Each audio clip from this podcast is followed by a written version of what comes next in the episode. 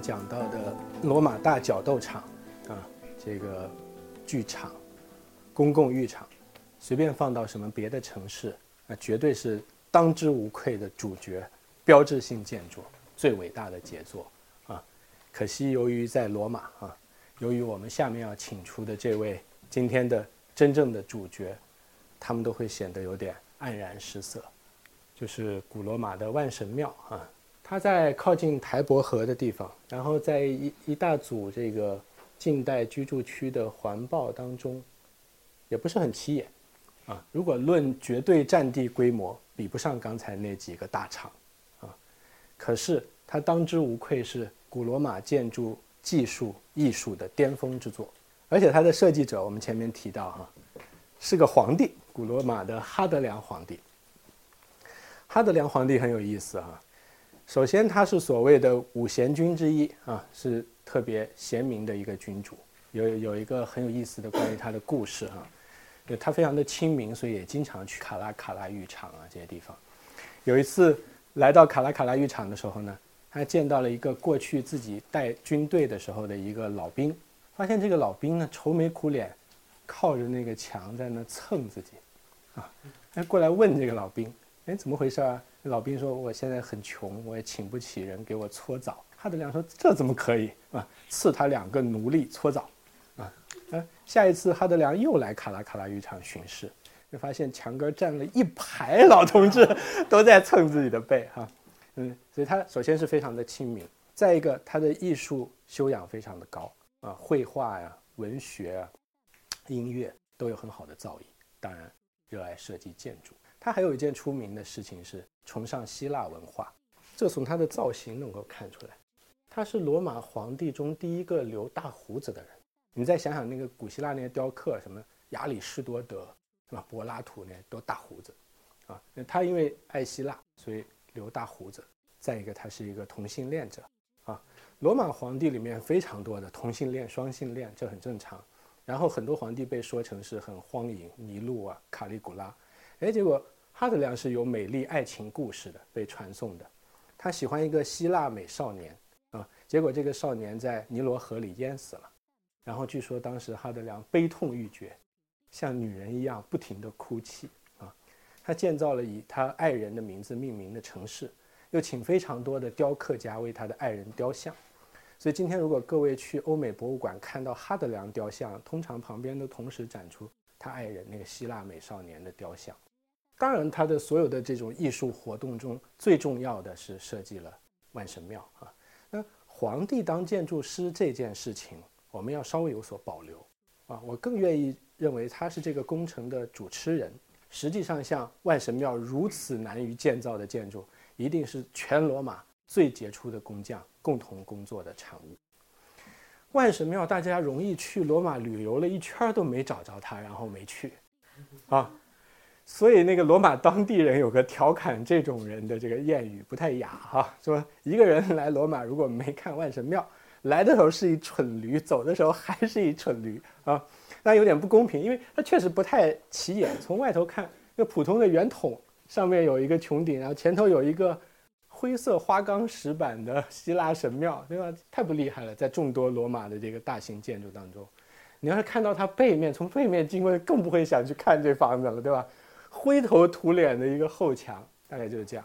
可是，如果经过两到十六米高的青铜大门，整个古罗马或者西方建筑史上最震撼人心的一幕就会出现在你眼前。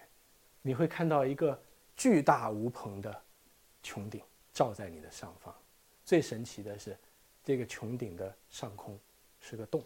如果是天气晴朗的时候，阳光会把这个洞的影子形成一个巨大的光斑，投在整个万神庙里，而且随着这个太阳的移动呢，这个光斑就在整个神庙里游走，有的时候在穹顶上，有的时候又来到柱子上、墙壁上，有的时候落到地上，好像要把这个万神庙里沉睡的万神全部唤醒一样的感觉。万神庙的设计是一个非常完美的几何形。首先，它有一个四十三点二米跨度的穹顶，半球形，然后它的高度也是四十三点二米，换句话说，我们如果自己想象这个半球形的穹顶被镜像了一下，那么穹顶的顶点就正好和地面相切，啊，就对比于希腊神庙的黄金分割，它是一个完美的正圆形，然后它的平面也是一个圆形，然后开了八个方向的神龛，用其中的一个方向当入口，外头是这个希腊神庙式的山画，真正难于建造的，啊，就是这个放在一个二十多米高的圆柱形上的四十三点二米跨度的半球。各位要想在家里做这个万神庙的模型是很容易的，你先找一口锅，再找一个和它直径一样大的碗，扣上来，再把这个碗底敲掉，啊，就得到了一个万神庙的模型。可是要盖一个足尺的万神庙的时候，就非常可怕了。一个四十多米跨度的穹顶，要如何来建造呢？我们前面讲过这个拱形的建造，哈。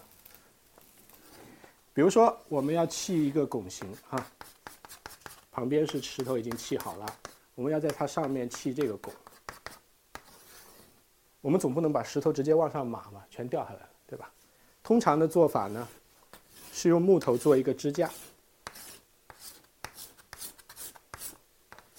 都支好，对吧？然后把石头往上垒，哎，等到垒好了，它不就掉不下来了吗？刚才说的那个啊，然后。上面如果放了很多的这个石头以后，它就更坚固了。这时候把支架拆了就行了，就永远牢固了。可是万神庙四十多米高，四十多米直径，我们想想做这个架子吧。如果用木头做这个架子，有一种盖应县木塔的感觉，是吧？它要是能这样，不就成中华民族了吗？啊，木结构该多杰出啊！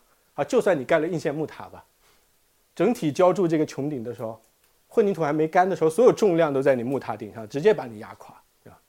啊，而且好像在罗马的境内，把所有大树都砍了，也做不成这个支架，啊，这事儿没法弄了，对不对？那工匠用个什么方法呢？非常非常巧妙，完全不用支架，这就是混凝土的建造的秘诀哈。混凝土可以分段浇筑的，今天盖房子也是这样，盖完一层盖二层，盖完二层盖三层啊，所以下面的这个圆筒。是很好办的，对吧？一层一层浇筑上来，一层层浇筑上来啊！而且每一层浇筑好的时候，就可以上来施工了，对吧？上来支模，然后干了以后又可以上来施工了啊！所以等到整个墙盖好的时候，大家可以搭脚手架趴上来，在这儿施工了，对吧？然后先做这一圈的拱顶，再做这一圈的拱顶，啊，这一圈的拱顶，循环往复。好，当然了，我们也可以看出来，越到上头的时候越危险，对吧？干活容易掉进去了。罗马万神庙没有记载啊，但是佛罗伦萨圣母百花大教堂穹顶在一百多米高的天空中施工，哈，也也没有下面的支架，就真的有人掉下来牺牲了，啊，这时候只能在内部拉一些网啊什么做保护措施了。这么巨大的一个穹顶，侧推力是非常非常大的，所以万神庙的墙有多厚呢？六米厚。哇大概咱们这个房子整个都要被浇成混凝土当它的墙了。那么拱顶的底部也是六米厚，到了顶部慢慢减薄，最后是一点五米啊。然后罗马混凝土是拿火山灰加碎石骨料，他们也很聪明哈，就越往下的这些石头也越重，让它坚固；越往上就挑更轻的石头放进去当骨料啊。所以从火山玄武岩最重的，一直到上面这个石头叫浮石，浮起来的浮。选最轻的石头啊，所以是非常有智慧的啊。那么什么东西留下了它建造的痕迹呢？这个穹顶上一格一格的，看到没有？啊，实际上就是这样一层一层浇筑的。啊，最精彩的来了啊！浇到最后剩下一个洞的时候，匠人有两个选择，对吧？一个是再把那洞糊上，里面全黑了。匠人停手了，你知道吗？刚才我们说的那个巨大的光斑在里面把万神唤醒这件事情就来了，这是建筑艺术，非常巧妙的设计，又和它的整个建造的过程是水乳交融的啊，直接是这个建造过程的结果，非常了不起。万神庙这个四十三点二米跨度的大穹顶保持了多长时间世界纪录呢？一千七百多年，啊，它是公元一百二十八年建成的。啊一千七百多年后，现代钢筋混凝土终于盖出了比它跨度大的穹顶啊！所以在漫长的时间里，它都是古代世界上工程的巅峰。另一件事情就是随之而来的建筑艺术，它的这种光影的效果，包括很精美的里头的大理石装点的墙面、壁龛啊，里头的壁画，所有的这个壁龛上的大理石、柱头上的大理石雕刻。最神奇的是它地面上的大理石。我记得我第一次到万神庙的时候，还刚下过点雨，地上潮潮的，看这大理石我就想，哦，看来后来巴洛克时期哈。运用他们高超的大理石工艺装修了万神庙的地面，然后回来一查文献资料，哇，这是当年万神庙的大理石，一千八百九十年前的大理石，太不可思议了啊！灿然如新，这是过去的一张铜版画，就是万一下暴雨，水就真进来了啊！大家还得在万神庙里划船。当然，我们可以可以放那个万神庙铺地的细布啊，有着像卡拉卡拉浴场一样精美的排水口，啊，可是我宁愿来想象一下，对吧？狂风暴雨中的万神庙有什么不好呢？对不对？本来就是献给万神的嘛，他怕什么？你想象一下，电闪雷鸣，对吧？暴雨冲进万神庙的圆洞，对吧？被狂风吹成千千万万的水滴，泼洒在万神庙。将近两千年的大理石上，很棒啊，很壮观呢，对吧？还有的是那个晚上不开门了，全部关上门了。如果那个天空升起一轮明月，月光透过这个洞，哇，照在万神庙的穹顶上，对吧？在万神庙里游走，这个多美妙啊，啊！那我觉得我还挺有想象力的，对吧？直到有一次我坐飞机，翻起一本杂志。哇，吓傻了！意大利人干什么呢？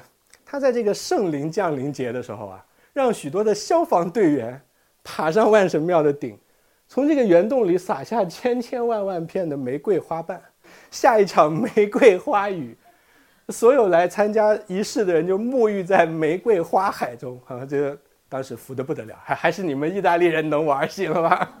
还下雨呢啊！万神庙今天算是所有古罗马建筑里面保存的最好的。你看那些，要不它顶塌了，要不那石头被人拿走了，它几乎是完美无缺的留下来了啊，受一点点小损伤。比如说我们刚才看到这个万神庙这穹顶的很多凹槽，像中国藻井一样，对吧？其实以前每一个凹槽里都有青铜的玫瑰花，很美的装饰。后来就被教皇看上，让巴洛克时期的这个雕塑大师伯尼尼。把这些所有的青铜做成一顶青铜华盖，放在哪儿呢？今天梵蒂冈的圣彼得大教堂的穹顶下。所以从这件事情上也可以看出，圣彼得大教堂和万神庙有一点渊源。他把人家的铜给移过来，浓缩在一顶华盖上面，还剩好多好多铜，还铸成了好几门大炮。啊，所以可以想见那个穹顶是多么巨大，连里头抠出来那些铜花能做这么多的内容。伯尼尼由于干过这件坏事儿，哈，大家就开始把所有对万神庙动的手脚都栽赃给他。有人说他曾经一度万神庙被改成在上面加了两个钟塔，特别丑，大家就说这是伯尼尼的驴耳朵，哈。但好像有学者考证，这其实不是人家干的。好在今天这些画蛇添足的东西都被拆光了，啊，所以万神庙又回到了将近两千年前该有的那个状态。由于万神庙实在是太完美、太精彩、太有表现力，弄得后面的这一千多年当中，有无数的建筑不停地模仿它。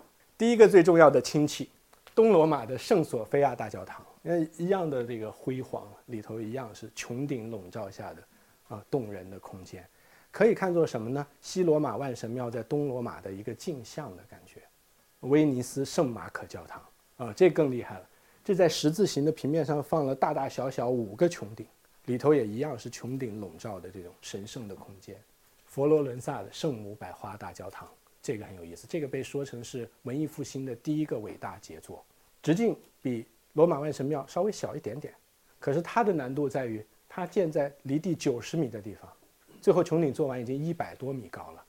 这个设计师布鲁乃列斯基很有意思啊，原来是一雕塑家。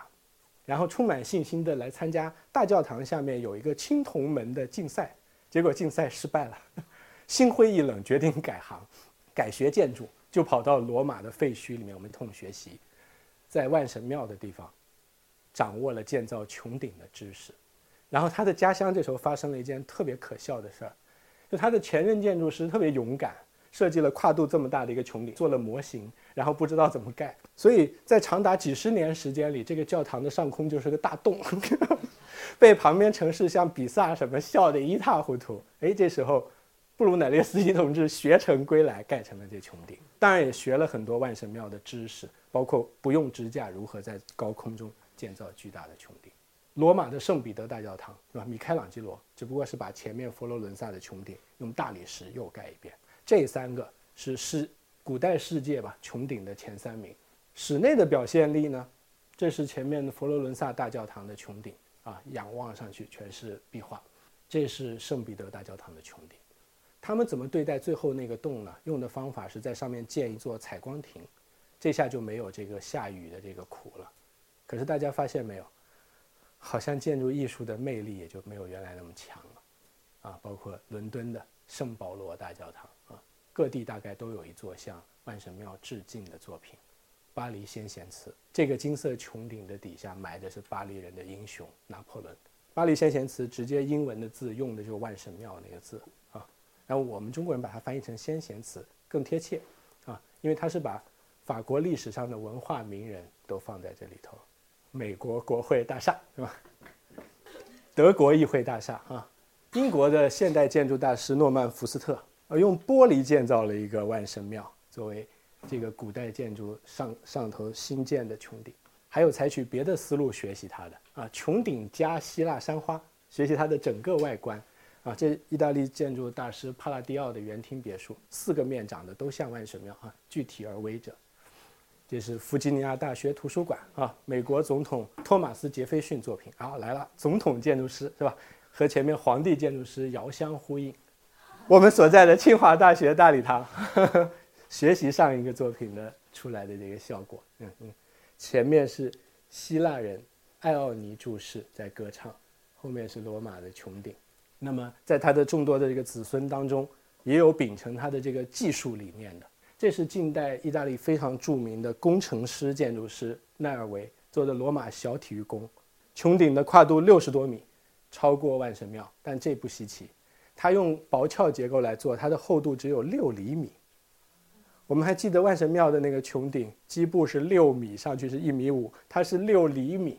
啊，所以他是意大利这些子孙当中非常争气的，对吧？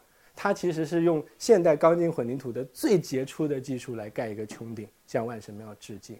传奇的安藤忠雄，看看他在罗马万神庙学了什么？他没有做一个圆形，也没有开一个圆洞，可是他营造了一个黑暗无光的空间，然后光从外面照进来，是万神庙给人的那种神圣的感觉。这是他在罗马万神庙。或者在中世纪的教堂里获得感动学到的东西，是吧？而且他用了清水混凝土啊。最后我们再回到爷爷这里来哈，看了很多的这个子孙，回到这个万神庙，呃，我第一次去的那个印象还记忆犹新哈，在那个万神庙里那个感觉难以磨灭。当时在那里画了三小时的写生吧，是用的油画棒哈。最后，我们请出古希腊、古罗马的巅峰之作，做一个巅峰对决啊！有一个写古罗马建筑研究的书的作者说：“哈，大意是这样哈，无论希腊的帕提农神庙怎么完美，万神庙才是最杰出的建筑艺术啊！”研究罗马建筑的人嘛，可以想象哈。实际上，建筑当然不能赛跑了，对吧？把帕提农神庙和万神庙摆在一起，哈，其实能很好的体现出西方美学史上两个非常非常重要的美的范畴，哈，一个叫优美，呃，西西方 beauty 这个词，一个叫崇高，啊，英文叫 sublime 这个词，优美很好理解的，我们前面讲这个帕提农神庙，对吧？美丽的这个雕刻，然后对黄金比例的控制。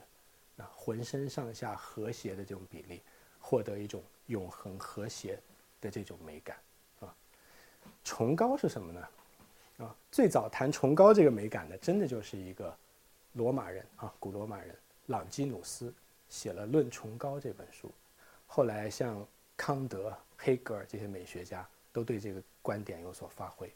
总的来说，就是人类面对巨大的恐怖的事物，比如说大山、大海、狂风暴雨、闪电雷鸣啊，开始我们是害怕的，对吧？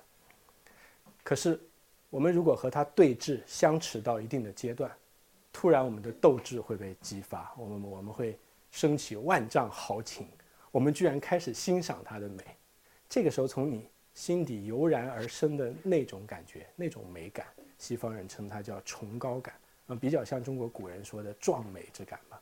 罗马万神殿显然是崇高的典型代表。其实后世非常非常多的教堂、神殿啊，都在用这种方法，巨大的尺度，啊，戏剧般的这个光影，天上来的这个光，对吧？来让你获得这种崇高之感。很难说谁胜过谁，啊，分人，对吧？看大家喜欢。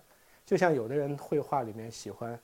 拉斐尔画的圣母，优美的感觉，对不对？必然有人就会喜欢米开朗基罗画的《创世纪》啊，或者米开朗基罗雕刻的大卫，那一定是一种崇高的感觉、力量的感觉。最有意思的一件事情是，拉斐尔死去以后，被埋在了万神庙，他的墓碑上写了一段很经典的铭文哈。他说他活着的时候，万物之母怕他赛过他的作品，画的太好了，自然都害怕。可是他死了。他又怕自己也要死去，自然都感到难过。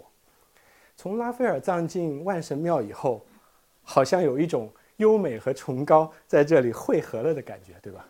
啊，我不知道各位哈，各位的喜好，你是喜欢优美还是喜欢崇高的啊？但是希望优美和崇高与你们同在吧。啊，今天就讲到这里，谢谢。